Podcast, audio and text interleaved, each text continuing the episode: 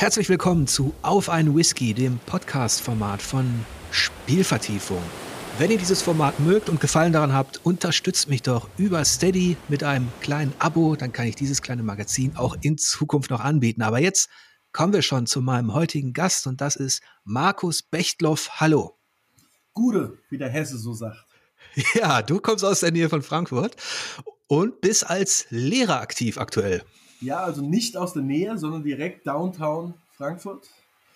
Also ähm, mitten im Zentrum, genau, und arbeite mittlerweile als Spanisch- und Politiklehrer ja, an, an der Gesamtschule. Ich weiß noch, Downtown Zentrum Frankfurt, wenn ich daran denke, so als ehemaliger Redakteur, da fanden immer die äh, Pro Evolution Soccer Turniere statt und Vorstellungen von Konami, weil die sitzen ja auch in Frankfurt. Weißt du noch, wo, wo die waren in Frankfurt? Ah, das war in einem Irish Pub in der, im Zentrum. Ah, okay. An der, Aber ich- von der Konstabler Wache vielleicht? Das kann sein. Ich habe den aber tatsächlich nicht mehr im, im Kopf, wie der hieß. Aber, aber da kann man gut versacken, auf jeden Fall. Naja, bei uns sitzt ja auch Sony, sitzt, äh, Nintendo Ja. ist hier, Sony, Konami, glaube ich, sind alle hier. Ja. Ja, das ist schon ein kleines Zentrum auch, zumindest für die deutschen, für einige deutsche Spiele-Publisher, ne? Ja, Ja. noch da? da ist, äh, wie heißen denn die, die Frankfurter hier? Na, die mit der krassen Cry-Engine, Crytek, waren die nicht auch? Ja. Sind die nicht hier oder sind die weg? Ja, richtig, das war auch-? Genau, genau. Und ähm, ich habe noch eine Verbindung zu Frankfurt, die ist schon ein bisschen länger her, aber da war ich in, in Langen bei Frankfurt in der Ausbildung zum Air Traffic Controller, so für ein Jahr, glaube ich. Flugsicherung. Ja, richtig. Das war da auch in der Nähe, genau. Ah, ja. Da habe ich zumindest Hessen ein bisschen kennengelernt. Bist du ausgebildeter Flugsicherer, ja? Nee, ich habe die Ausbildung dann tatsächlich abgebrochen. Ähm, das führte auch zu so einem großen Clash in meiner Familie damals, weil die Leute alle wussten, was man da verdienen kann als sogenannter Fluglotse. Hat der Bub was ordentliches gelernt, ja? Ja, genau, aber mir war das alles zu ernst und simulativ und es ging ja tatsächlich bei dem, was man da in Anführungsstrichen auf dem Bildschirm spielte, doch um Leben. Ne? Das war mir dann doch ein bisschen zu viel Verantwortung am Ende. Ja, das kann ich mir vorstellen. Ich bin wäre wär jetzt auch nicht so der Typ dafür, glaube ich. Ja, es, es ist so eine Sache, die hat mich gereizt, um zu gucken, kann ich das schaffen, könnte ich das wuppen so, ne? Ähm, aber dann hat man ja manchmal so dieses im Leben, dass man, dass man auch merkt, okay, es ist mir jetzt ein bisschen unheimlich, das ist too much. Was trinkst Ja. du denn heute eigentlich, wenn ich dich mal so fragen darf? Also, ich trinke einen irischen Slane Triple Cask Whisky. Und ähm, was hast du dir denn eingeschenkt?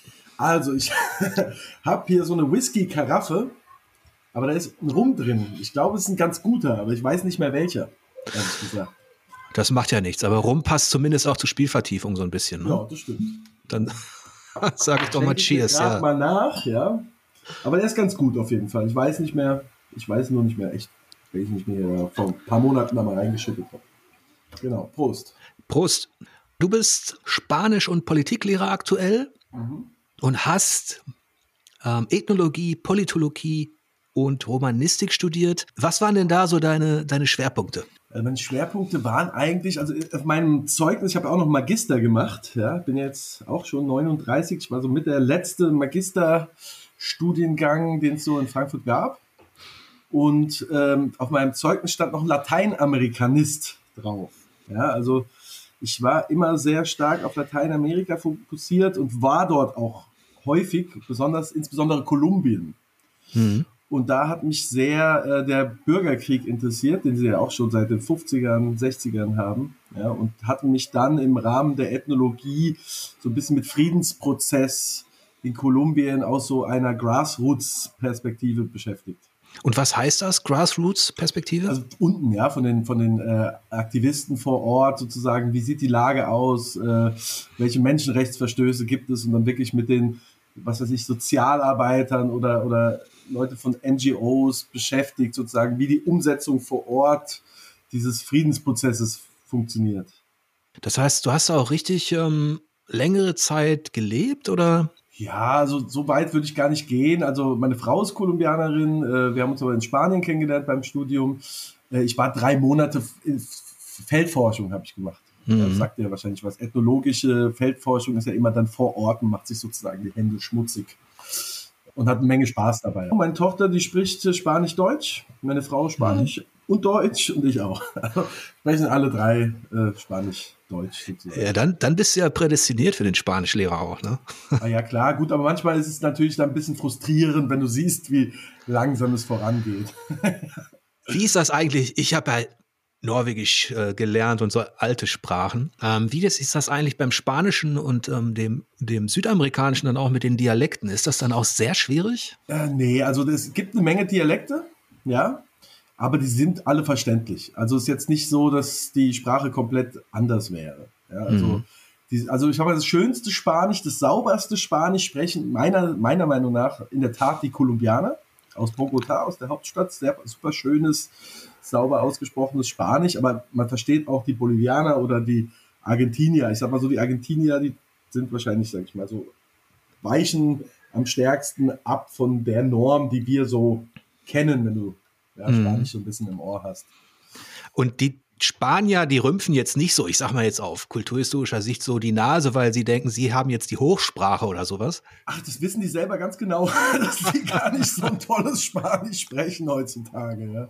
Ist sehr viel Kolloquialismen drin, ja, im, im, mhm. im spanischen Spanisch. Das ist sehr, also man sagt so, dass das Lateinamerikanische hat sich nicht so, ist nicht so modern. Ja, das ist mhm. meine Frau, die spricht ihre Schwester in der Tat mit sie an. Ja, aber sie Ui. bedeutet ist schon ein Du, aber es sagt ja einiges über die Kultur aus, ja, wenn du deine, deine Eltern oder deine Geschwister mit einem Usted ist es im Spanischen, ja, die Spanier würden halt sagen tu. Und selbst in der Uni sagen die Spanier tu. Also wenn du in der Uni mhm. bist, ja, und den Prof irgendwas fragst, dann sagst du, na, hombre, que pasa? Also, ja. die sind da sehr locker, was auch schön ist. Spanisch ist, Spanien ist meiner Meinung nach ähm, ein sehr offenes Land heutzutage. Ja. Offener als wir hier. Dann gehe ich davon aus, dass du Spanien recht gut kennst, oder? Ja, im Sommer habe ich den Jakobweg, äh, Jakobweg beispielsweise gemacht. Aber nicht aus religiösen Gründen, aus sportlichen Gründen mit dem Fahrrad gefahren. War da öfters klar. Spanien ist so ein bisschen wie eine zweite Heimat. Ach, den kann man auch mit dem Fahrrad fahren, siehst du? Natürlich, es gibt drei offizielle Wege. Zu Fuß, Fahrrad oder auf dem Reittier. Was ist das für eine Distanz? Wie muss man sich das vorstellen? Mit dem Fahrrad bin ich 750 Kilometer jetzt gefahren im August. Wow. Aber das heißt, pro Tag schaffst du da? Ach, ich bin, ich glaube, die maximale Distanz war so 120. Ja, Boah, ist schon ein 60, Stück. 70, ja, aber man hat immer, man kriegt den Kopf frei.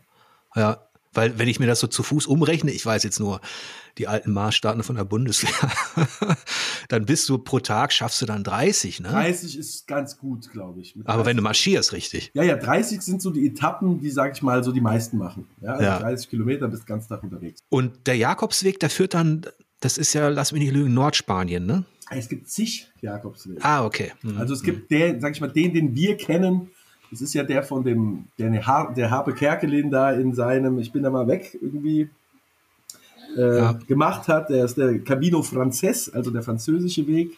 Der geht von den Pyrenäen, also kurz vor den Pyrenäen oder in den Pyrenäen, in den französischen mhm. Pyrenäen, dann bis Santiago. Den habe ich auch gemacht, bin aber nach den Pyrenäen gestartet, weil ich keinen Bock hatte, in der ersten Etappe gleich die fetten Berge zu fahren. Ja, die sind auch schon eine Herausforderung. Ja, gerade ne? also. wenn du noch nicht eingefahren bist. Ja, da hatten auch schon die Römer und die Karthager ihre Probleme genau. mit. und dann gibt's aber auch den an der, der Küstenweg, den will ich vielleicht nächstes Jahr machen. Ja, der geht dann schön an der Küste lang. Ja. Und gibt, und gibt, also es gibt zig Wege. Es, es war ja irgendwie, ich habe mal gelesen, es war eine Art von Prototourismus schon damals, ja. Der, mhm. der, die Pilgerreise, das war quasi Tourismus, bevor es Tourismus wirklich gab. Und dann waren immer unterschiedliche Königreiche, in Spanien ja sowieso.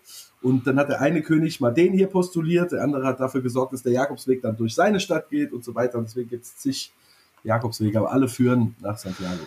Ja, ja, die Reliquien- und Heiligenverehrung, die hat schon früh dafür gesorgt, dass ähm, da Bewegung reinkam in die Bude und natürlich auch Geld in die Kasse der Kirche. Aber dass man sich dann schon mal auf weite Distanz gewagt hat. Ne? Ähm, aber ich glaube, wenn ich mich recht erinnere, soll so im zweiten, dritten Jahrhundert soll es die, also unter den Römern noch, ähm, das war die größte Friedensperiode, in der man tatsächlich dann, wenn du so möchtest, vom Hadrianswall von Schottland bis nach Sizilien wandern konntest, ohne die Befürchtung haben zu müssen, überfallen zu werden. Angeblich. man weiß es nicht. Aber damit hast du doch keine schlechten Erfahrungen gemacht, weder in Spanien noch in Kolumbien? Ja, in Kolumbien, ich, eins, zwei Situationen habe ich, aber als alter Frankfurter, weißt du, da ja, kriegst du die auch, äh, da muss man das ja. entschärfen. Ja, also man sollte nicht mit der Rolex, ich sage immer als Beispiel, sage ich mal, man sollte nicht mit einer Rolex nachts besoffen durchs Ghetto laufen. Ja. Okay. Ich, ich glaube, das sollte man auf St. Pauli auch nicht machen. ja, aber nee, ich habe eigentlich immer, also keine, man muss immer ein bisschen vorsichtig sein. Also in Spanien weniger, aber ja. in Kolumbien muss schon immer gucken, so wer steht da möglicherweise hinten nachts in der Ecke. Also mit ein bisschen Voraussicht sozusagen. Ja. Das ist ja, wenn man sich gar nicht mit diesem Bereich der Welt auskennt, hat man sofort dieses Klischee Kolumbien gleich Kokain, gleich Mafia, gleich Menschenhandel. Ja, Menschenhandel, ja, weiß, also Kokain, Mafia, okay, Menschenhandel, echt? Also ich habe jetzt einfach mal rausgehauen, so was es an Vorurteilen gibt. ja, also Kokain stimmt ja natürlich, ja. Mhm. Äh, Mafia ist nicht mehr, glaube ich, nicht mehr so ganz so ähm, präsent in dem Sinne wie in den 90ern unter Pablo Escobar. Also die mussten sozusagen auch unter dem Druck der Amis so ein bisschen clandestiner arbeiten. Mhm. Es gibt jetzt nicht mehr so diesen ganz Glamour, diesen großen Drogen, diesen Macho, ja, ein Drogenboss, aber natürlich stimmt es natürlich mit dem Kokain. Ja. Aber die Leute sind unglaublich, ähm, ja, die sind unglaublich offen, ja, und das, die nehmen auch in der Regel kein Kokain. Das ist eher für unsere Breitengrade bestimmt, ja, für die USA oder Europa. Auf jeden Fall kommt davon genug in Hamburg immer an. Das sehe ich dann in den Nachrichten, wenn es beschlagnahmt wird. Aber um nochmal zurückzukommen zu, nach, nach Spanien, zum, zum Jakobsweg und den Pyrenäen, das würde mich nur mal also als sprachlich ja, ähm, Interessierter, das würde ich gerne wissen. Hast du da eigentlich auch mit der baskischen Sprache Kontakt gehabt? Ja, ja, ja. Also du siehst, ähm, das ist sowieso in, sehr interessant. Ja, du bist da, ja, du hast das Baskenland, da fängst du ja an und da sprechen die Leute Euskadi. Das ist ja eh anscheinend eine Sprache, die, wo man gar nicht so richtig weiß, woher kommt die. Genau. Also ähm, und du hast sowieso in Spanien relativ viele. Ähm, dann am Ende endet es ja in Galizien, die haben ja auch nochmal Gallego, das ist ja auch mhm. nochmal ein ganz anderer. Also Dialekt ist es ja nicht, ist ja eine Sprache. Ja, bei Gallego weiß ich gar nicht so, ob man da nicht Dialekt zu sagen würde, aber das Baskische ist ja wirklich. Ja, das ist Sprache. tatsächlich einer der dunklen Flecken innerhalb der Sprachgeschichte, wo man, den man auch wirklich noch nicht gut erforscht hat. Und ähm, deswegen, und das unterscheidet sich natürlich auch komplett vom Spanischen, ne, das Baskische. Das hat damit gar nichts zu tun. Das ist eine ganz eigene Sprache mittendrin da, äh, zwischen den Franzosen und den Spaniern, äh, mit einer uralten Kultur auch. Und ähm, ja, das finde ich immer sehr spannend, ne? wenn sich da so Enklaven und Reservate halten. Es ist aber genau so, wie wenn du in Gal Galizien bist, was auch äh, Nordspanien, aber die andere Ecke, also bei Santiago de Compostela und die haben zum Beispiel sehr viel von den Iren. Die spielen zum Beispiel auch Dudelsack dort. Aha. Wir haben ganz viel irischen Einschlag sozusagen. Man weiß nicht, es ist vielleicht irischen Einschlag, da wird der eine oder andere auch mit den Ohren schlackern. Aber das war, was ich jetzt so gehört hatte. Bin jetzt kein Spezialist über die galizische Kultur, aber das habe ich schon mal gehört. Ja, und die haben auch Dudelsack so als, als Folklore-Instrument. Das ist ganz interessant. Also nicht das Spanien, also Nordspanien ist wirklich nicht das Spanien, wie wir es uns so vorstellen. Aller, was weiß ich, äh, heiße Sandstrände und äh, Playa und Sangria. Das ist schon anders, ja. Da wäre jetzt die spannende Frage tatsächlich, ob dieses die spanische Halbinsel war ja auch bewohnt von Kelten. Es gibt ja auch die Keltibera. Da kommt das, genau. Da kommt Jetzt wäre nur die spannende Frage, ob das mit den Dudelsäcken eher eine spätere Hommage ist, weil die dann irgendwann wussten, okay, wir sind mit denen verwandt und wir wollen uns abgrenzen. Und dann war das eher im Zuge der Nationalisierung oder so, keine Ahnung. Das kann gut sein. Eine interessante Frage für eine Arbeit. Hm? Aber da sind wir beide, glaube ich, jetzt, da würden wir beide im Trüben fischen. Genau, aber es wäre eine interessante, sage ich mal, Frage für eine Hausarbeit. Ja. Ist ähnlich wie mit den, mit den, mit den Lederhosen und der Folklore bei den Bayern, die, die ja auch immer ähm, äh, behaupten, das ist so uralt und dabei sind das recht junge äh, äh, modische Entwicklungen, die mit der mit dem Brauchtum wenig zu tun haben. Ja, ja. Das wäre eigentlich eine typische Ethnologenfrage, ehrlich gesagt. Ja. Und sowas beschäftigt sich die Ethnologie. Ja. Aber bevor wir jetzt zu weit genau. in Kolumbien und Spanien da uns, ähm, ja, bevor wir uns da so verirren, du bist natürlich auch Spieler und mhm. zwar hast du in Frankfurt einen Verein gegründet für analoge Spielkultur. Was hat es, hat es denn damit auf sich? Naja, also ich sag mal so, ich bin Spieler, ich, ich hole mal ein bisschen aus. Also ich würde sagen, ich bin Spieler seit jeher, seit mein Vater mir damals das Sega Master System 1 nach Hause geschleppt hat, bin ich eigentlich leidenschaftlicher Spieler, ja. Und so in den in der Abi-Zeit und danach haben wir immer äh, nächtelang uns die Nacht um die Ohren gehauen mit äh, sowas wie Äh, Axis and Allies, falls es dir was sagt. Oh ja. Also Brettspielen. Mhm. da haben wir wirklich die ganze Nacht gespielt. Und dann war, und ich habe Rollenspiele gespielt, ja, und ähm, Tabletop, Warhammer, so der Klassiker.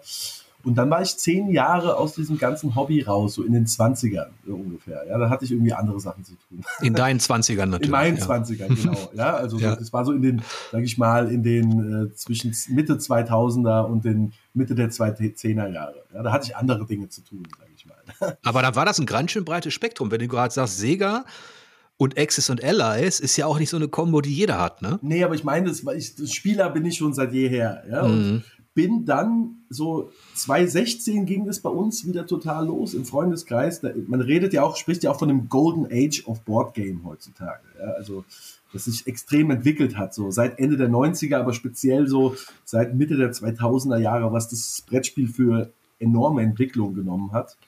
Und dann bin ich 2016 wieder in das Hobby, aber wie so ein Verrückter. Endlich hatte man Geld und hat mir alles gekauft, was mir so unter die Fittiche gekommen ist. Ja, und wir haben echt oft hart gezockt, weil ich habe zweimal studiert und da hatte ich natürlich Zeit.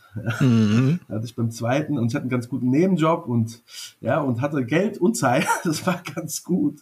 Das ist eine gute Kombo. Ja, und da haben wir echt viel gespielt und sind dann irgendwie mal ja, bei ein paar Bier und ein Brettspiel auf die Idee gekommen, guck mal, es gibt überall Brettspielvereine. Ja, in, in Köln gibt es den Alibaba, der ist relativ groß. In Hamburg gibt es sicherlich auch welche, die haben auf jeden Fall auch ein paar Cons in Hamburg, ein paar mhm. Conventions. Mhm. Ähm, und haben uns gedacht, es kann doch nicht sein, dass in Frankfurt kein Brettspielverein gibt. Ja, dann haben wir ein, zwei Treffen gemacht.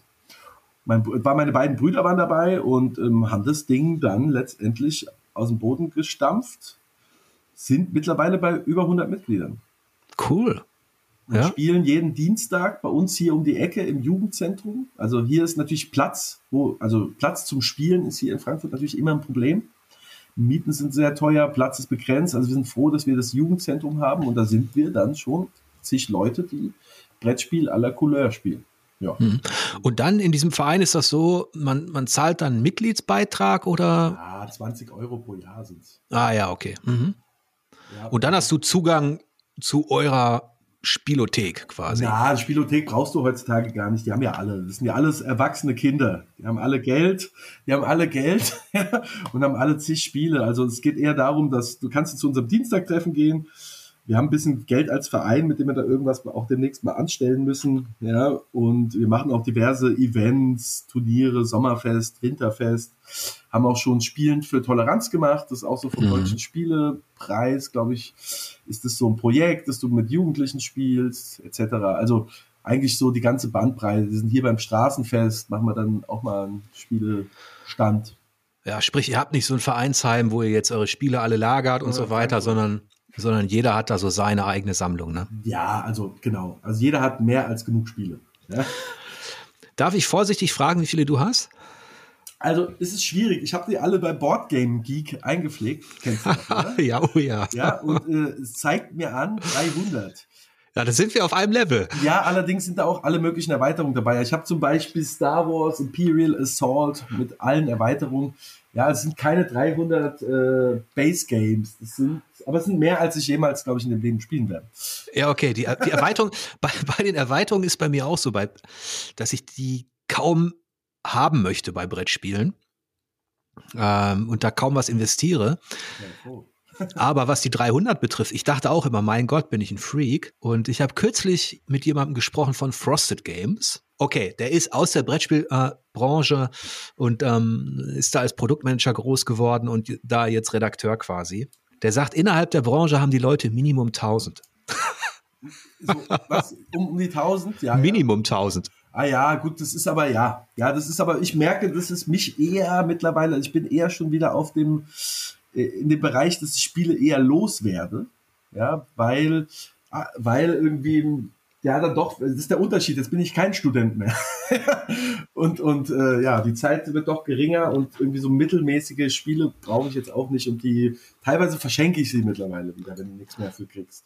Ja, so ist, so geht's mir auch. Ich bin jetzt mittlerweile dabei, auch für Spielvertiefung, weil ich sowas aufbauen will, wie so eine Art ähm, ewige Rangliste. Ja, okay. Meilensteine. Also oh. wirklich Spiele, wo ich weiß, das ist ja das Schöne an den Brettspielen, die sind so unfassbar zeitlos. dass wenn du einmal eine Qualität hast, kannst du das Ding auch in 15 Jahren noch zocken. Ja, aber da will ich dich was fragen. Mhm. Da muss ich dich jetzt fragen, ja, was sind deine Top 3 Boardgames? das ist, das ist eine gemeine Frage. Meine. meine wüsste ich sofort. Ich, pass auf, ich sag dir, ich sag dir folgendes. Ich, ich habe das noch nicht komplett durchdacht. Aber ich sag dir drei, die dazugehören. Also eines ist Gleichgewicht des Schreckens. Hammer-Spiel. Twilight Struggle. Ja. Ne, mit, ja. wo der kalte Krieg simuliert wird in so einem One-on-One-Konflikt. Ja. Ähm, das gehört zu meinen All-Time-Favorites tatsächlich, dass ich sehr, sehr liebe. Ähm, ein anderes ist tatsächlich ähm, Ringkrieg. Ja, hätte ich auch gesagt. Bei mir eigentlich meine Nummer eins. Tatsächlich, cool. Ja, also Ringkrieg ja. und Star Wars Rebellion. So ja, Star Wars Rebellion habe ich nicht. Sag doch mal, warum das gut ist. Naja, also ich bin immer, also ich, ja, es ist im Prinzip der Ringkrieg. Es ist, also es ist sehr stark angelehnt. Es ist schon ein komplett anderes Spiel, ja, aber es ist, mhm. Ringkrieg ist natürlich das große Vorbild, ein, sag ich mal, ein asymmetrisches Zwei-Player-Wargame. Es ist nur durchaus etwas zugänglicher. Mhm. Also die Regeln sind schon gestreamlined im Vergleich zum Ringkrieg. Ja, ja. Ringkrieg ist halt noch ein bisschen tiefer, meiner Meinung nach. Äh, ein bisschen mehr Wargame während äh, Rebellion eher, sag ich mal, Katz- und Maus-Spiel ist. Mhm. Ja? Aber also ich sag mal, ich kriege äh, Rebellion eher auf den Tisch, weil es halt zugänglicher ist. Und dann ist auch natürlich ein Pluspunkt für Rebellion. Ja. Also Ringkrieg hat mich damals sehr verblüfft. Äh, bevor ich es kannte, hatte ich noch dieses Vorurteil, okay, ja, ich bin jetzt Herr der Ringe-Fan und das ist ein Lizenzspiel und da sind tolle Figuren drin, ne?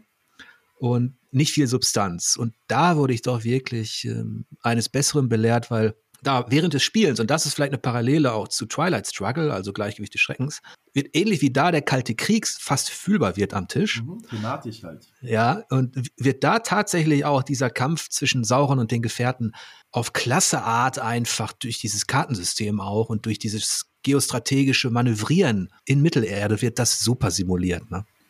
Ja, ja.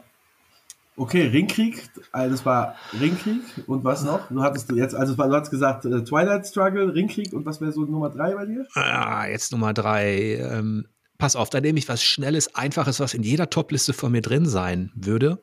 Das ist Hive. Ja, okay, ja, das kann ich mitgeben. ja, ja, klar. Ist, ist ein gutes Spiel, so, ja, ja. Ich, ich muss ja sagen, und jetzt erinnere ich mich nämlich wieder dran, du hast mich letztendlich auch wieder zum Brettspiel gebracht durch die Four Players, also ihr habt ja auch Brettspiel oder du hast ja Brettspiel letztendlich rezensiert und das war auch die Zeit, wo ich wieder zum Brettspiel gefunden habe. Jetzt erinnere ich mich nämlich. Das freut mich natürlich. Also es war Agricola und der Ringkrieg, ja, das waren sicherlich Tipps von dir damals. Wobei ich Agricola mittlerweile, ich hatte es mir damals gekauft, ist ein super Spiel, nur ich hasse es. Wegen der Mangelwirtschaft? Wegen der, ich mag einfach Eurogames nicht mehr so sehr.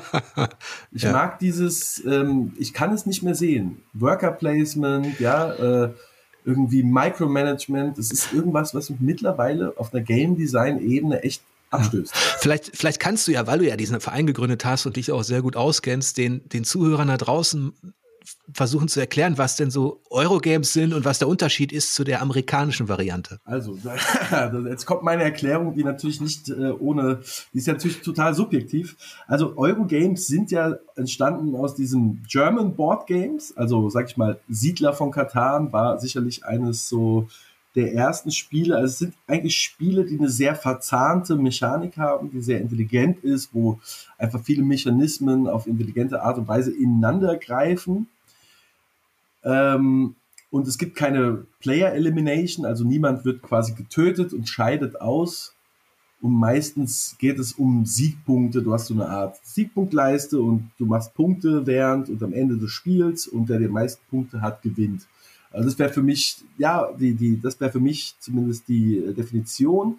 Wobei auf der anderen Seite sind es auch Spiele, wo du relativ wenig Spielerinteraktion hast. Also meistens zumindest in den moderneren Ausprägungen, baut jeder so ein bisschen vor sich hin und am Ende werden Punkte gezählt. Ja, und dann hast du normalerweise heutzutage, wobei es diese Reihenform kaum noch gibt, aber du hast äh, Eurogame auf der anderen Seite diese Terminus Ameritrash.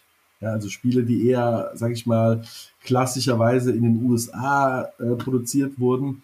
Und da ist es dann eher weniger die Mechanik, die im Vordergrund steht, Stattdessen geht es mehr um Thematik. Also hier will eine Geschichte erzählt werden. Ja, ähm, hier werden Würfel geworfen. Hier ist ein großer Glücksfaktor dabei. Ja, ähm, das würde ich würde ich so als Unterscheidungsmerkmal nennen. Wobei Reinformen gibt es heutzutage kaum. Richtig. Genau, das hat sich tatsächlich, das überschneidet sich mittlerweile alles. So ein bisschen auch zwischen den Verlagen, zwischen den Autoren. Du hast natürlich immer noch, die Klassiker sind ja auf der einen Seite, du hast Agricola genannt, das ist ja von Uwe Rosenberg, der ja auch ähm, mit Le Havre und Co. und ähm. Ein Fest, ein Fest für Odin. Äh, einige Spiele gemacht hat, die ich tatsächlich ziemlich genial finde. Auch nicht alles, aber ähm, ich, ich mag das schon so, dass man sich quasi fixieren muss auf diese Mechanik. Auf der anderen Seite mag ich aber eben auch das, was du angesprochen hast, na, wenn da was Thematisches einfließt. Wir haben zum Beispiel heute, gerade eben vor diesem Podcast, haben wir heute gespielt in der Familie was von Stefan Feld, der ja auch Worker Placement macht, und zwar Aquasphere. Gehört, aber nicht gespielt. Ja, das wirst du dann auch nicht mögen. Ähm, aber es gibt ab und zu solche Spiele, die sind ja nicht richtig schlimme Gehirnverzwirbler, aber schon insofern, als dass du sehr effizient Züge machen musst. Und ähm, manchmal mag ich das, manchmal finde ich es auch schrecklich. Ich kann auch nicht sagen, dass jetzt dieser, dieser europäische Stil, dass der immer abliefert. So ist es bei mir auch nicht, ne? Ich bin halt auch ein Bauchmensch. Ja, ich bin kein Analytiker. Und mhm. ich bin mhm. jemand, der irgendwie lieber Menschen interpretiert als irgendwie Systeme, muss ich gestehen. Obwohl man dann ja sagen muss, dass sowohl Twilight Struggle, wenn du es geil findest, und Ringkrieg, die sind ja auch Taktik, richtig aber, Taktik. Genau, aber sie sind Taktik und weniger Strategie. Und da muss man schon mal den Unterschied machen. Taktik ist ja mehr so, jetzt, äh, ich vergleiche, ich bin ja auch ein Wargamer, ja. Ich habe hier eine riesen GMT-Spielesammlung, kennst du ja diesen Wargaming-Verlag. Hm. Taktik ist ja immer eher so diese schnellere Entscheidung, während Strategie eher was ist, was ich über so 20 Züge entwickeln muss. Ja, obwohl in beiden Spielen tatsächlich, also sowohl bei Twilight Struggle als auch Ringkrieg, kannst du, das habe ich beim ersten Mal noch nicht geschnallt. Da konzentrierst du dich halt auf den effizienten Gewinn innerhalb eines kleinen Bereichs, so ein bisschen. Ähm, aber die ermöglichen auch eine Strategie. Natürlich ist sie ein bisschen anders gelagert, jetzt nicht so. Die ist da ein bisschen militärischer auch. Natürlich als jetzt bei einem Spiel wie Agricola, ähm, wo du letztlich doch auf den letzten Metern durch eine gute wirtschaftliche Entscheidung äh, deiner Familie einfach noch ein Kind schenkst und ähm, die Punkte ein, einsammelst. Ne? Nein, ja. jemand setzt sich in dein Bett und lässt nicht zu, dass du Kinder machst. ja, oder so. Ja. Ah, ja. Mhm. ja, nee, das, ja, ja, das ist, das sind gute Spiele. Ja, es geht ja auch, und das ist ja das Interessante, dabei ich erkenne ja sozusagen als Brettspiel, mittlerweile würde ich ja fast schon sagen Experte, über 1000 Spiele habe ich auch schon gespielt, an, dass das gute Spiele sind. Aber man hat ja auch einen persönlichen Geschmack. Aber was sind denn dann deine persönlichen so Favoriten? Was sind die Spiele, die du aktuell zockst und nach denen du so Ausschau hältst? Also aktuell, und das ist bei mir, also morgen spiele ich zum Beispiel im Verein Nemesis. Mhm. Das finde ich großartig. Also, ähm, hast du schon mal von gehört? Es ist quasi Alien das Spiel sozusagen, also Alien der Film als Spiel. Genau, ich wollte gerade fragen, wenn du es ganz kurz vorstellst, in welche Richtung das so geht? Also es ist quasi ein Spiel, du hast, äh, spielst glaube ich zu fünft und jeder hat einen Charakter und du wachst in einer Kryokapsel auf einem Raumschiff auf, das von Aliens infiziert ist, die aber auch nach und nach erst aufs Spielfeld kommen. Und du musst quasi dafür sorgen, dass du überlebst und muss diverse Dinge machen, wie zum Beispiel irgendwelche Rettungskapseln reparieren und irgendwelche Pläne suchen. Und es gibt aber auch Verräter und du musst dafür sorgen, dass du überlebst und letztendlich auf zur Erde zurückkommst mit dem Spielziel, das dir deine Karte gibt. Und es gibt natürlich ein, zwei Verräter dabei, die das sabotieren wollen und sozusagen wie der äh, Konzernagent von Wayland Yutani. Ja, das ist ein interessantes Spielprinzip. Ich habe Nemesis nicht in meiner Sammlung, hat mich immer neugierig gemacht. Ähm, ähnlich läuft auch, das habe ich noch nicht vorgestellt, Abgrundtief und auch ein bisschen Betrayal at House of Hill, also dass ein Verräter aufkommt. Ne? Mhm. Und das finde ich auch immer eine schöne, spannende Sache, die auch eher die amerikanischen Spiele meines Wissens integriert hatten. Also so ein Storytelling-Überraschungsmoment. Genau. Mhm. Ja, du lachst halt dabei. Ja, du hast Spaß, du lachst und du wischst dir einen aus. Und das fehlt mir dann doch so ein bisschen bei den deutschen, europäischen Spielen, da ist es mehr ein Grübeln. Ja, Ja, das. ja und, und das ist so, wenn ich dann doch eine harte Arbeitswoche hinter mir habe, ja, und genug gegrübelt habe, wie ich meinem Schüler den Stoff beibringen soll, dann will ich manchmal auch eher so ein bisschen relaxen. ja, obwohl, wenn man das so betrachtet, für Leute, die gar keine Brettspiele machen, sind die Dinge auch schon komplex genug, ne? Das stimmt. Ja, aber mittlerweile, irgendwann hast du natürlich so eine gewisse Übung. Ja, ja. Ja, die sind auf jeden Fall komplex. Und das zeichnet ja eh die Eurogames aus, also die europäisch-deutschen Spiele, die sind ja eher auf der Regelebene, sind die ein bisschen abgespeckter, aufs Wesentliche reduziert. Hm. Und die amerikanischen Spiele, also sind ja eigentlich keine amerikanischen Spiele mehr. Ja, Net äh, Nemesis ist ja eine polnische Entwicklung. Ja, aber die sind, folgen natürlich diesem Beispiel und die haben natürlich eine Regel für jeden Ausnahmefall. Hm. Weil das natürlich wieder thematisch, so eine thematische Dichte erzeugt. Hm. Hat Nemesis eigentlich auch Miniaturen oder? Ja, geile Miniaturen. Ah. Ja, die sind top.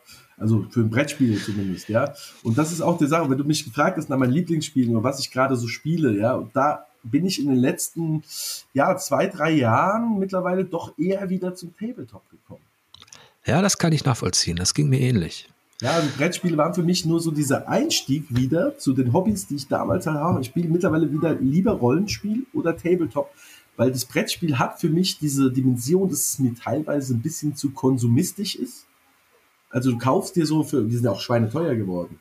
Hm. Ich habe, die kosten ja mittlerweile fast das Doppelte. Also so Nemesis, das Lockdown, das neue, das kostet 160 Euro. Ja, das ist schon eine Ansage. Ja, und, und, ähm, bin quasi wieder ein bisschen zu Tabletop gekommen, weil ich finde, als, als Hobby ist es äh, ein bisschen voller. Also du kannst malen, du musst dich nicht immer mit Leuten treffen. Ja? Also wenn wir jetzt fertig sind hier mit dem Gespräch, dann bringe ich die Tochter ins Bett und setze mich an den Küchentisch, mache mir noch einen Podcast an mal noch ein Stündchen. Ja? Ja, das kann sehr entspannt sein, das weiß ich. Ich habe, äh, bei mir war das auch mal so ein Auf und Ab. Ähm, ich habe damals mit Tabletop auch angefangen, dann hat es mich verlassen, dann war es zu teuer.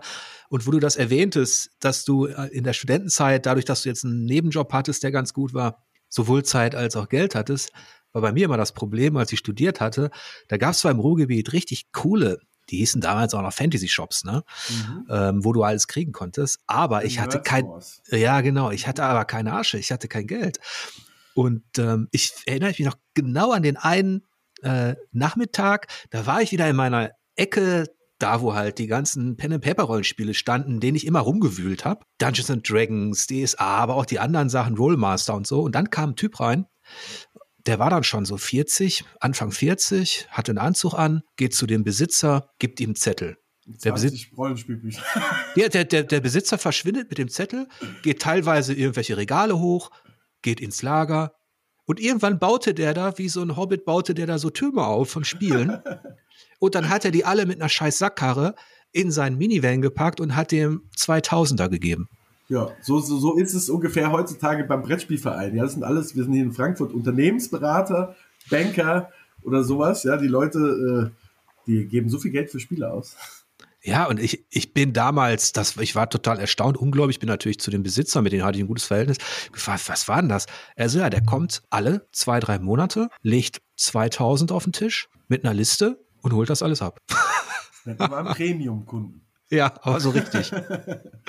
Ja. Ein Wahl. Ja, aber ich habe dich unterbrochen bei deiner, ähm, du wolltest gerade anfangen mit Tabletop und dass du es gerade genau. wieder spielst. Ich bin dann sozusagen, ja, also ich, weißt du, ich finde, also ich bin dann wieder mit einem Kumpel, da saßen wir, wir haben immer Brettspiel gespielt und auch Whisky getrunken übrigens, ja, äh, und haben dann gesagt, ah, wie wär's denn mal mit Tabletop? Und dann hat mein Kumpel ein geiles System rausgesucht, das heißt Saga. Ist ein, eigentlich ein schon bekannteres System mittlerweile, aber es, es ist quasi, der, der Ursprung ist ein Wikinger-Skirmish-System. Und es hat einen wunderbaren Mechanismus. Es wird auch hier in Deutschland durchaus gespielt. Ja, es ist schon eines der größeren Systeme, dass du sozusagen ähm, so eine Art Worker Placement hast. Also jede, deine, deine Einheiten produzieren Würfel, Mhm. ja, bis zu sechs, sieben, acht Würfel. Und die würfelst du dann, ja, und musst die auf so einer Battle Map anordnen. Auf der Bat Battle Map hast du so Spaces, ja, und die machen dann, also die geben dir Spezialeffekte, eine Bewegung, einen Angriff, irgendwelche Mhm. besonderen Fähigkeiten und du musst dann die Würfel sozusagen auf die Battle Map legen, um dort deine Fähigkeiten freizuschalten. Ja, es ist sozusagen so eine Worker Placement Mechanismus, ja. Und es ist so ein schlankes, elegantes System, Ja, muss ich sagen, es ist das Beste, was ich bisher gespielt habe. Und seitdem haben wir natürlich ein paar mehr Systeme noch angefangen. Wobei ich nicht die Wikinger-Version spiele, sondern ich spiele äh, äh, Saga Age of Magic. Die haben irgendwann eine Erweiterung rausgebracht, dass du deine alten Warhammer-Armeen sozusagen mit diesem System spielen kannst. Ah ja. Und es ist wirklich eines der klügsten Systeme. Und jedem, den ich bisher gezeigt habe, der hat gesagt, wow, das ist ein sehr, sehr kluges System. Und du kannst, und das ist, Entschuldigung, dann bin ich auch gleich fertig, dann darfst du wieder was sagen. ich könnte da stundenlang drüber reden, wie du merkst. Nee, ähm, das ist so, dass du halt, äh, ich finde heutzutage eh die Entwicklung sehr schön, ja, dass du ähm, mit offenen Systemen, also ich hatte mir letzte Woche gekauft, äh, ach, jetzt habe ich es in meiner Schultasche, weil ich das heute lesen wollte, während der Freistunde, also ich kann es auch nicht. ja, äh, Oathmark heißt es, Oathmark, Battles of the Lost Age, ja, das ist quasi mhm. wie Warhammer, ein Rank-and-File-System, also Rank-and-File-System bedeutet ja, dass du diese eng beieinander stehenden Formationen hast, wie im Warhammer Fantasy, aber es ist halt auch ein offenes System. Das heißt, du kannst Zwerge mit Orks, Elfen und allem zusammen in einer Armee spielen. Mhm. Hat nicht viel Lore oder Story, aber du kannst einfach deine Figuren heutzutage, ja, die du da rumstehen hast, möglicherweise du ja wahrscheinlich auch, wenn sie nicht verloren oder so gegangen sind, in fünf, sechs oder zehn verschiedenen Systemen spielen für ein Up und ja. Und wenn ich dich richtig verstanden habe, in Saga ist es so, dass man auch sowohl in kleinen Squads und Truppen gegeneinander kämpfen kann oder nur in ganz großen Armeen? Nee, es ist so Massenskirmischer. Richtig Massen, okay. Nee, nee, nein, ein Massenskirmischer. Ah, Skirmish, okay, Gefecht. Also aber ein mhm. Massenskirmischer. Also Skirmish ist ja eigentlich dieses so, ich habe zehn Figuren, du hast zehn Figuren. Mhm. Und Saga ist so, du hast so 40, 50. Ah, davon bin ich, äh, das habe ich am Anfang auch immer sehr gemocht.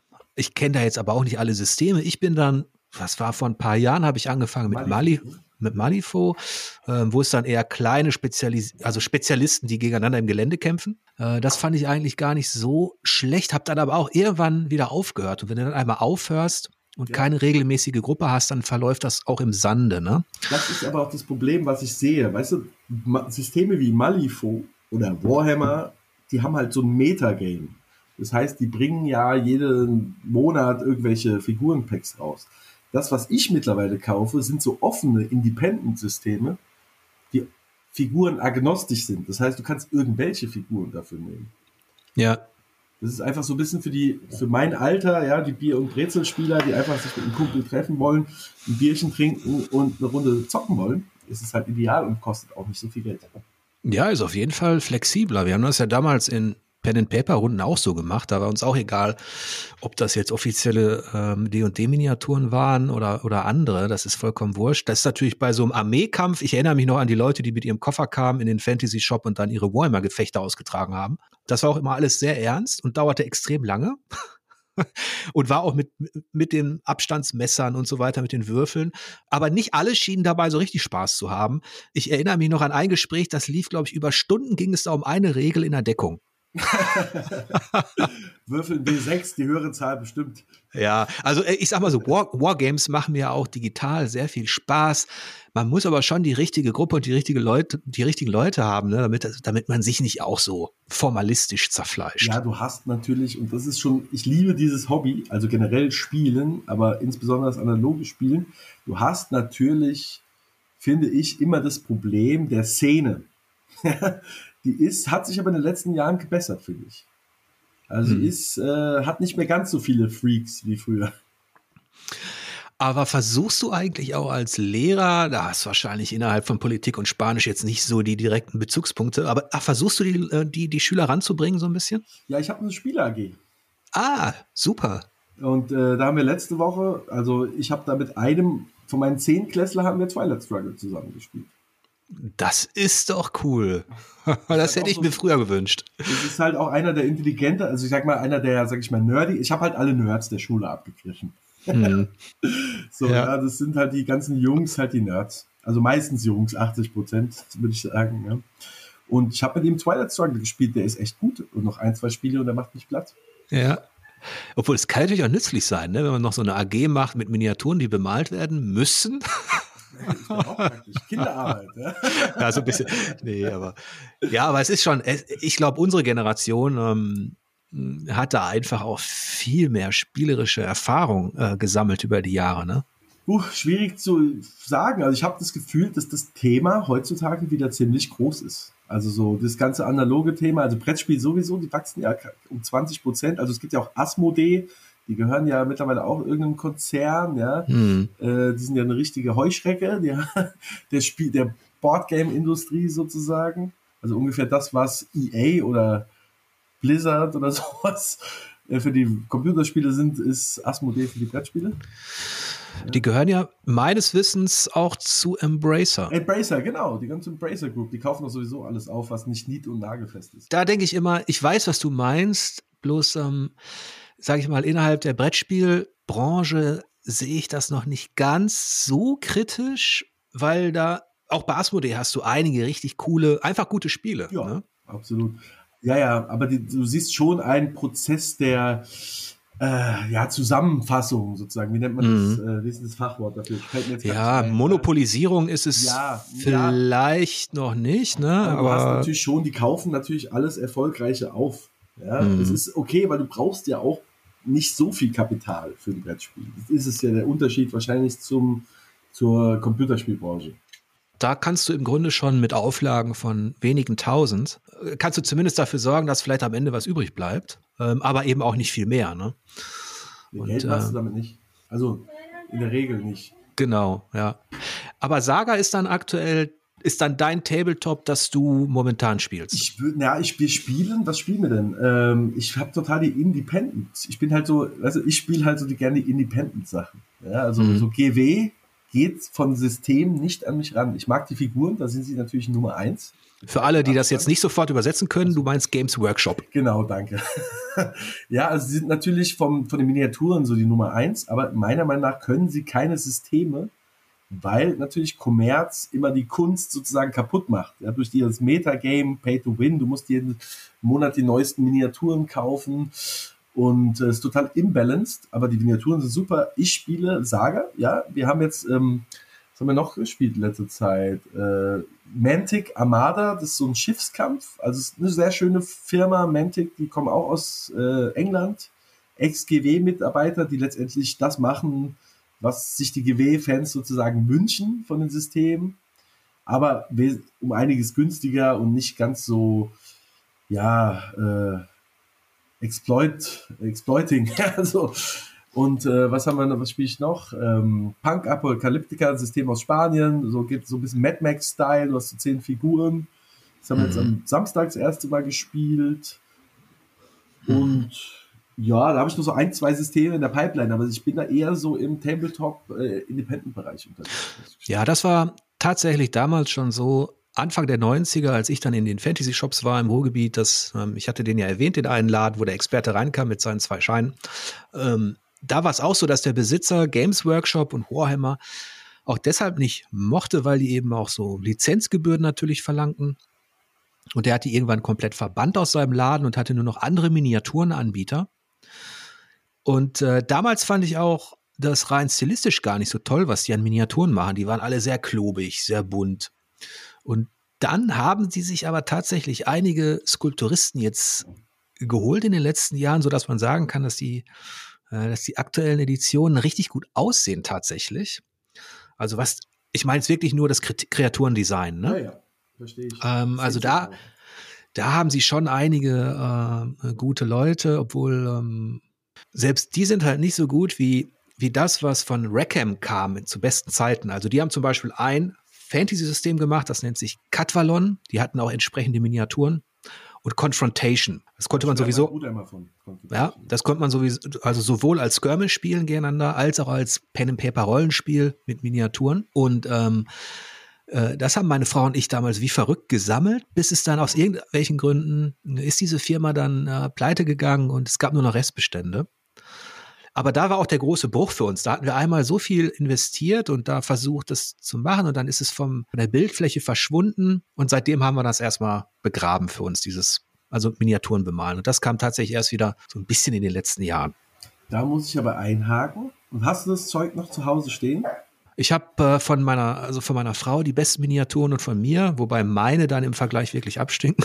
Ja, aber das, das ist doch das Schöne an diesen offenen Systemen. Ja, du mhm. kaufst dir einfach ein gut geschriebenes Regelwerk und spielst die Miniaturen, die du zu Hause hast und kaufst dir irgendwelche Miniaturen dazu, die dir gefallen und lässt die dir 3D drucken von irgendeinem Kumpel und spielst das in System. Und da habe ja. so viel getan heutzutage. Du musst halt nicht mehr sozusagen diesen Kommerz mitmachen, den dir Games Workshop vorsetzt, ja, sondern du kannst echt, da bist du so kreativ und frei heutzutage und das ist das, was mich sozusagen am Tabletop aktuell so fasziniert, weil es im Vergleich auch zum Brettspiel das Geld, äh, also es ist, also ich sag mal, das ist das günstigste Hobby mittlerweile. Ja, obwohl meine, das sind meine Erfahrungen, als ich mit Malifo wieder anfing, das ist schon so. Also wenn du ein Basisset kaufst und ähm, also die Miniaturen schon haben willst, weil man will ja dann schon in seiner Truppe so eine gewisse Harmonie auch. Also dass das Ganze gut aussieht, so einen Touch hat, so einem Thema folgt oder so. Und da muss man schon auch investieren. Also wenn man sich dann so zwei, drei Boxen kauft, aber gut, ähm, du musst nicht dabei bleiben, wenn du nicht möchtest, wenn du ein offenes System hast. Ja, und du könntest jetzt die Malifo-Figuren für irgendein anderes System benutzen. Ja. Ja, und das ist das Schöne. Und das ist so was, was mich, was mich so, ich mag halt einfach gut geschriebene Regelsysteme. Weißt du, ich habe mir halt eine, im letzten, ich hatte ja, ich hatte alle meine Warhammer-Figuren sind verloren gegangen damals. Ach du Schande. Mehrere tausend Punkte Armee und wir sind irgendwann bei einem Umzug sind die verloren gegangen. Ich weiß es nicht mehr wo. Ja, und ich habe mir jetzt halt, dann hatte ich mir, als wir Saga angefangen hatten, hatte ich mir bei eBay eine Zwergenarmee bestellt, hatte äh, noch irgendwo ein günstiges Set an anderen Miniaturen gefunden. Ein Kumpel hat mir eine alte Ork-Armee geschenkt und die spiele ich jetzt halt in fünf, sechs, sieben Systemen. Ja, Patchwork-Vater. Ja, so ist es, wie eine neue Familie. ja, das hört sich auch richtig cool an. Jetzt haben wir so viel über Miniaturen und Tabletop gesprochen und noch kein einziges Wort verloren über äh, digitale oh. Abenteuer, seitdem Wunderbar. du Sega erwähnt hast. Was ist denn da oh. passiert? Ja, äh, boah, eine Menge. Also ich würde sagen, da bin ich aber auch sehr ganz nah bei dir. Ja, also für mich, also für mich macht äh, gutes also mittlerweile ist für mich gutes Videogaming oder digitales Spiel sind für mich, ist für mich eigentlich der Storytelling-Aspekt. Also ich bin weniger die Person, die nach so sag ich mal, äh, Skill-Sachen sucht, sondern ich mag gutes Storytelling und für mich mhm. ist auch The Last of Us sicherlich eins der ganz, ganz großen Highlights. Also der, sowohl der erste als auch der zweite Teil meiner Spielerkarriere. Ähm, nachdem du so Elden Ring gehypt hast, habe ich mir gekauft und habe festgestellt, ist zum Beispiel nicht meine Art von Spiel.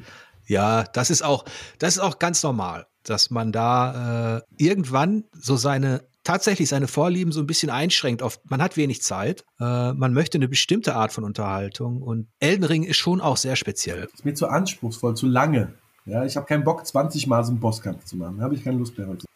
Wenn man das ausschließen kann für sich, ist diese Reihe auch nicht empfehlenswert. Also was habe ich mir? Ich habe mir jetzt gegönnt, weil wir waren in Herbstferien, habe ich gesagt, fährst nicht in Urlaub, dann gönnst du dir mal eine Konsole und zwar jetzt die Frage, die PlayStation 5 kriegst du ja nicht, also auf normalen Wege sozusagen. Da bin ich in Saturn hier gegangen, habe gesagt, ja, ähm, bin dann doch auf die Series S gekommen, weil ich habe einen Beamer und alles, aber kein 4K-Setup und dann lohnt sich eigentlich die große Xbox gar nicht.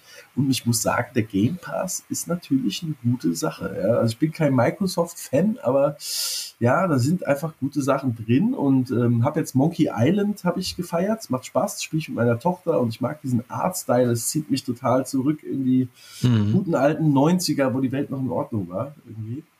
Äh, was habe ich jetzt? Cyberpunk habe ich mir mal runtergeladen. Da gefällt mir auch echt dieser Style echt ganz gut. Obwohl ähm, du da, da musst du auch viel Zeit investieren. Ne? Ja, ich weiß, aber es mhm. ist, das, das spiele ich halt so über ein Jahr. Ja, ja, klar. ja, immer mal wieder so ein bisschen. Äh, was, ja, also ich spiele schon auch gerne. Äh, was habe ich noch gerne gespielt, wenn ich was überlege? Ähm, also Signalis und der Plague Tale hast du. Ja, der Plague Tale habe ich durchgespielt. Also das habe ich, fand ich gut. Es war halt so eine Art schlechteres äh, The Last of Us. Ja, genau. Es war ein schlechteres, also Black Day war für mich eine Art schlechteres Last of Us. Also es versucht ja schon, das so ein bisschen so zu kopieren, aber es war durchaus unterhaltsam. Ja, es hat mir auch Spaß gemacht und ähm, Aber dann hast du quasi erst in der letzten Zeit wieder angefangen, auch so ein paar ausgewählte Sachen, die dich neugierig machen, digital zu zocken. Nein, ich habe schon die ganze Zeit immer wieder gespielt, aber mittlerweile würde ich behaupten, ich spiele halt nur noch so das Beste vom Besten. Hm. Ja, also ich setze mich nicht hin und spiele irgendwelche mittelmäßigen Spiele, sondern ich bin Familienvater, ich habe einen Job und wenn ich mal was spiele, muss das schon sehr, sehr gut sein. Hm. Also ich spiele halt auch gar keinen Online-Multiplayer mehr. Also ich mag schon eher dieses, diese Story. Es muss eine gute Story haben und muss gut inszeniert sein. Das heißt, du suchst ähm, bei den digitalen Spielen jetzt nicht unbedingt auch eine Tabletop-Entsprechung. Nö, weil das habe ich aber im Tabletop. Mhm. Also ich sag mal so, jetzt Hearts of Iron oder Europa Universalis oder sowas, das ist mir dann doch ein Tick zu anspruchsvoll mittlerweile. Mhm. Und so ein, so ein, Total War oder sowas, wo es richtig in die nee, Gefechte geht? Mhm. Ich finde die Idee geil. Ja, also ich stelle mir das geil vor, aber immer wenn ich dann spiele, macht es mir keinen Spaß. ja, klar, man hat natürlich ähm, auf dem Schlachtfeld an seinem Tisch im Gelände ist alles auch runde. Ne? Da gibt es ja jetzt auch wieder ein paar Dinge, die das so ein bisschen zurückholen wollen. Also Master of Magic kehrt zurück. Ach, und so viele andere Klassiker aus der Zeit der 90er und so, die, die man so gerne in der Runde gezockt hat, diese Strategie-Fantasy, ne, Gefechte. Da ist jetzt einiges zurückgekommen, ne? Als Fantasy-General, ja. Der Fantasy General ist ein Kumpel bei uns aus dem Brettspielverein. Ja. Der, der macht es, der ist der, der Entwickler. Der Wolfgang, glaube ich, heißt er, ich weiß nicht mehr ganz genau, ist ja ein Urgestein der deutschen Spielentwickler. Szene, der ist bei uns im Brettspielverein. Ja, cool. Wie heißt er? Weißt du es Oh, da müsste ich jetzt recherchieren. Du, ne? Ja. hier. Und ja, war auch bei uns im Brettspielverein. Da schließen sich die Kreise. ja. Ja, Fantasy General kam, glaube ich, vor, ich weiß nicht vor wie vielen Jahren, aber Fantasy relativ General kürzlich. Hm, ja, genau. Genau, hat er gemacht. Und, und der hat, die haben auch irgendwie ein äh, ganz grausiges äh, Jagged Alliance zu verantworten. Ja, das stimmt. aber egal. Von ihm habe ich auch das Jagged Alliance, Brettspiel, haben die auch. Ah, siehste. Ja. Aber das hast du noch nicht gespielt. Doch, das haben wir ein paar Mal gespielt. Ah, okay. Ja. Ja. Ist nicht schlecht, ist gut, ist gut. Ja. Ähm, ja, und, und jetzt, um nochmal zurückzukommen, da kommt ja auch bald, und da war ich kurz davor, es zu Kickstarter und habe es aber doch nicht gemacht, weil zwei, drei andere Leute bei uns zu feiern hatten. Heroes of Might and Magic, das Boardgame raus. Hast du wahrscheinlich mhm. auch mitgekriegt, oder? Ja, ja. Bloß da bin ich ein bisschen skeptisch noch tatsächlich. Hm, weil auch Heroes of Might and Magic jetzt bei mir nicht unbedingt die ganz, also ganz weit oben steht in der Gunst. Ich habe es immer gerne gespielt, aber ich weiß nicht, ob ich da auf dem, auf dem Brett tatsächlich äh, wieder so viel Spaß hätte, zumal ich in letzter Zeit auch bei Videospielumsetzungen stärker auswähle. Kann ich verstehen. ich habe jetzt das. Ähm, viel Schrott dabei. Ja, also ich habe das The Last of Us habe ich jetzt tatsächlich ähm, gebackt über Kickstarter, weil mich das eben, weil ich weiß, es kommt von Themeborn aus UK und die haben eben Escape from Dark Castle gemacht oder Escape the Dark Castle. Ich glaube, das hast du auch meines Wissens. Ja, meiner Meinung nach ein wunderschönes Spiel. Also ich war in London vor drei Jahren im Urlaub, also ein Wochenendtrip und dann natürlich muss ich immer den lokalen Spieleladen besuchen. Ja, wie sie es gehört und da stand dieses, diese schöne schwarze Packung im Regal und ich drehte es so um und sah aus wie so ein 80er Jahre ähm, genau. Ja, Text, also nicht Text-Adventure, sondern ja, so ein Adventure-Book, ja, mit diesem schönen, roughen 80er Jahre Stil. Das hat mich auch sofort gekickt und angezogen. Ja, es war ja, ist ja eher deine Zeit als noch meine Zeit. Ich bin ja erst 83 geboren, aber trotzdem, und es hat dann ewig gestanden bei mir. Und letztens habe ich es dann zum Kumpel mitgebracht und normalerweise nach so einem Tabletop spielen wir noch so einen Absacker, wenn wir schon fünf, sechs Whisky-Intos haben. Und da ist es genau das richtige Spiel für. Ja, genau. Es ist, es ist kein komplexes ähm, Rollenspiel oder sowas, eher so ein kartenbasiertes Stimmungsspiel. Das, ja. In der Tat, und es, aber ich mag diesen Artstyle halt. Einfach dieses schwarz-weiße, dieses, ist es grim dark, also es ist halt sehr dunkel, sehr, sehr düster und einfach, es ist halt mehr, mehr, wie sagt man, also, ähm, ja, es ist so reduziert so als Inhalt sozusagen. Genau, es ja, ist sowas monochromes so vom Flair, so, der Stil ist sehr reduziert und äh, erinnert mich eben an die ersten Fantasy Fighting Books. Genau ähm, äh, die es da so damals gab, auch in, in den 80ern. Und ähm, das war eigentlich ein Nostalgiekauf, ein Impulskauf aufgrund des Covers. Und dass das Spiel dann trotzdem noch so abliefert, hat mich dann richtig gefreut. Weil das kann man auch mit Leuten spielen, die jetzt nicht so viel Zeit haben und die nicht so firm sind in all den Regelsystemen. Ja, und es ist halt einfach so ein bisschen random, aber es macht ja. Spaß. Ja? Du hast ja die, du hast ja die, äh, die, die Science-Fiction-Version. Escape the Dark Sector heißt es, glaube ich. Oder? Nee, nee, ich habe die, hab die Fantasy-Version. Die andere habe ich leider noch nicht. Wie, die steht doch bei dir, wenn ich gucke hier auf der Webseite, da ist doch dein Bild, da steht es doch im Hintergrund. Ja, das ist aber die tatsächlich Castle. Das ist nicht äh, Dark ja? Sector. Da habe ich mich total verguckt. Ich dachte, du hättest ein Dark Sector. Ja. Weil das würde ich gerne noch mehr holen. Das würde ich, das gibt es mhm. aktuell nicht. Und äh, das würde ich mir schon gerne holen. Allein, weil es sieht schön aus. Das ist eine schöne Packung. Ja. Ja, aber ansonsten habe ich rausgehört, dass das jetzt auch nicht unbedingt dein, dein erstes Sammelziel ist, ne? Brettspiel-Umsetzung von Videospielen. Nee, nee, also da, das hatte ich dir ja vorgeschlagen, aber ich habe Resident Evil hier, das steht seit drei Jahren bei dem äh, Regal, so auf dem Pile of Shame sozusagen. Mhm. Es ist einfach, nee, also nee, das ist nicht mein Sammelziel. Also da sammle ich doch eher politische Brettspiele. Also ich habe diese ganze Coin Series, kennst du die? Ähm, nee. Kennst du nicht die Coin Series? Echt nicht? Sag mir mal, was es ist. Also ist Coin steht doch für dieses Counter Insurgency. Da gibt es von GMT Games so eine ganze Reihe über asymmetrische Konflikte angefangen. Ach, eine COSIM, aber, ja, aber äh, von so der Reihe habe ich gar nichts. Aber kennst du, oder? Ja, ja. Ja, ja, okay, genau. Da steht, also da ist so ein bisschen auch das liebe ich. Ich habe jetzt mir gerade gekauft vor zwei Wochen Churchill. Da mhm. spielst du diese Yalta-Konferenzen nach und entscheidest sozusagen über das Schicksal Europas. Einer spielt äh, Stalin, der andere Churchill, der andere Roosevelt und du musst sozusagen das äh, ja, Schicksal, also ein reines politisches Game. Also das, das da steht neben Fantasy hm, habe ich auch ein Fable für so politische Spiele. Mhm. Ja, die können unheimlich spannend sein. In die Richtung geht ja auch das eingangs erwähnte Twilight Struggle. Ne? Ja, ähm, da gibt's einige tolle Sachen. Ich habe hier noch ein kleines Spiel, das nennt sich Watergate, ähm, das auch in so eine Richtung geht, aber viel einfacher gestrickt ist. Das wollte ich mal vorstellen. Und was ich gerade halt aktiv spiele und eventuell vorstelle, ist das ähm, äh, Brettspiel zu Bloodborne das zumindest auf ähm, ein, zwei Ebenen überraschend gut das Videospiel simulieren kann, aber auf anderen Ebenen, also rein brettspielmechanisch, schon einige Defizite hat. Ähm, aber mal sehen, ob ich mich da reinkämpfen kann. Du hast deine Hausaufgaben gemacht zu äh, Brettspielumsetzung von Videospielen. Also ich habe gehört, dass das äh, Blatt, also äh, wie heißt das, na? Bloodborne? Nee, das andere, das, na? Äh, Dark Souls. Dark Souls Brettspiel soll ja ziemlich schuld gewesen.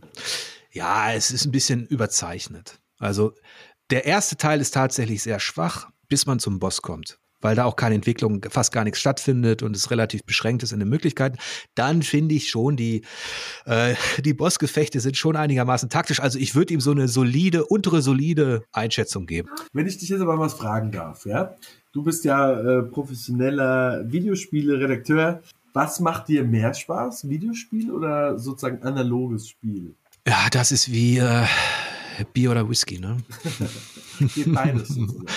für, für beides braucht man so auch so seine, seine Momente. Also ähm, das, das kann man auch nicht immer zocken. Ähm, beides nicht, finde ich. Also es ist so, die, ich trenne die, ich kann die gar nicht richtig trennen. Ich brauche die beide. Ähm, es ist natürlich so, dass man sich mit beiden auch gemütlich machen kann, tatsächlich auch alleine. Natürlich geht das traditionell ein Ticken besser mit dem Videospiel.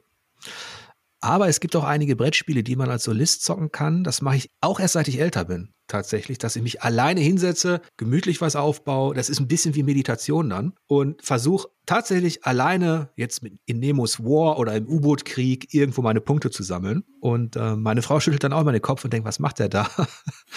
Äh, aber, aber es ist so, ich mache mir dazu noch eine Pfeife oder so und genieße einfach dieses ja, Zusammensein mit diesem Spiel. Aber intensiver beschäftigen tun mich tatsächlich die digitalen Abenteuer, weil nur die haben eben, oder meist nur die haben eben auch diese Story, diese Charaktere. Genau. Und ähm, da bist du mehr auf so einer, wie auf so einer filmischen Ebene. Da ist es natürlich weit überlegen im Brettspiel, sage ich mal. Ja, und äh, es ist natürlich auf der mechanischen Ebene. Jetzt kommt ja gerade eben Dwarf Fortress raus. Die, dieses ganz äh, Basic wo du so Pixel hast, oder? So ja, es ist die, äh, das ist damals hat es, ist es ja mit ASCII-Zeichen entwickelt worden, Anfang genau. der 2000. Das ist ja die Simulation und zwar nicht wie jetzt so eine Koloniesimulation, dass man irgendwie so eine Siedlung aufbaut nur, sondern es ist tatsächlich eine Fantasy-Geschichten-Simulation, wo du einzelne Charaktere, Schicksale, wo, wo die, eine komplette Welt simuliert wird, so groß wie in keinem anderen digitalen Spiel. Sieht halt nur ganz bescheiden aus. Und das spielt ja keine Rolle. Ja, aber das ist jetzt, ähm, was ich dir sagen kann, falls dich interessiert, ähm, jetzt eben auf Steam kommt eine Version, die sowohl optisch ansprechender ist, als eben auch ein bisschen einsteigerfreundlich. Ähm, aber wenn du gerne Cosims spielst und komplexere äh, Brettspiele, dann ist das vielleicht was, äh, was, was man sich mal angucken könnte. Da brauchst du nämlich keine, kein High-End-PC für oder irgendwie eine PlayStation 5, da reicht auch die Xbox. Ja, ja gut, ich habe hier. Obwohl, ja, stopp mal, nee, ähm, läuft ja nur über Steam. Ja, aber das kriege ich schon hin mit meinem Computer hier. Ja. ja, aber ja, sehr schön. Also, ja. aber ich muss mich da auch erstmal rein, reinknien, weil ich habe es auch nie richtig gezockt. Ja gut, da hast du natürlich mehr Zeit, als wenn du es beruflich machst. ja, obwohl, obwohl das ist auch immer so eine Sache. Ich muss jetzt auch ganz schön auswählen, weil ich eben als Einzelkämpfer an dieser ähm, Front der Spielejournalisten ja eben auch die Zeit braucht zum Zocken, aber gleichzeitig zum Veröffentlichen. Und das ist doch, das habe ich manchmal unterschätzt. Da muss ich jetzt sehr stark auswählen. Ja. Aber bei dir hatte ich doch auch immer so das Gefühl, dass so The Last of Us schon auch so mit das Beste ist, was du so, also wenn es so eins deiner großen Steckenpferde ist, oder? Ja, The Last of Us ist dramaturgisch auf jeden Fall mit eines der besten Spiele der letzten Jahre, definitiv. Es gibt noch ein paar andere, die ich da nennen würde, aber das ist auf jeden Fall ganz oberstes Regal. Oder fand ich auch. Das war damals der erste Teil, war so, wo ich da gesessen hatte vor meiner PlayStation 3 und gedacht hatte so, wow, Spiele sind erwachsen geworden. Ja, die haben auf jeden Fall, Naughty Dog hat damit, äh, da, hat dazu auf jeden Fall mit beigetragen, das stimmt, ja.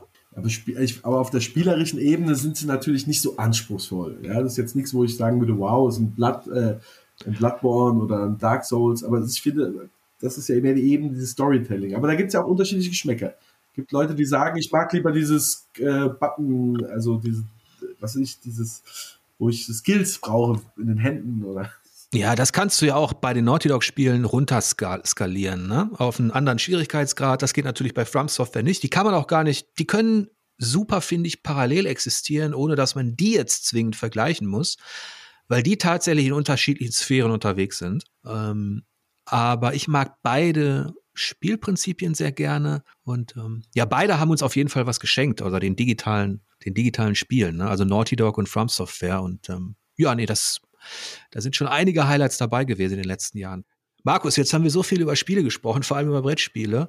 Wenn da draußen jemand zugehört hat, der vielleicht einsteigen will in das Thema, was wir, was du angerissen hast, also so ein bisschen Tabletop und so, gibt es da ein System oder etwas, was du ihm empfehlen würdest, um anzufangen? Also beim Tabletop würde ich doch sicherlich sagen, Saga, ja, ähm, weil es halt einsteigerfreundlich ist ähm, und sozusagen auf das Wesentliche runtergebrochen ist. Da würde ich schon sagen, Saga. Ja, alle, die aus Frankfurt zuhören, Frankfurt und Umgebung, kommt und äh, schaut bei Spielkultur Frankfurt e.V. nach und ihr findet Hilfe. Du hast mich auf jeden Fall mit diesem Würfelprinzip auch schon neugierig gemacht. Ich hoffe, ihr hattet mit diesem Podcast ähnlich viel Freude wie wir beide. Ich verabschiede mich jetzt erstmal ganz herzlich bei Markus Bechtloff. Tschüss, Jörg. Tschüss, Markus. Ich wünsche euch wie immer lange Spielzeit und angenehme Bosse. Bis demnächst.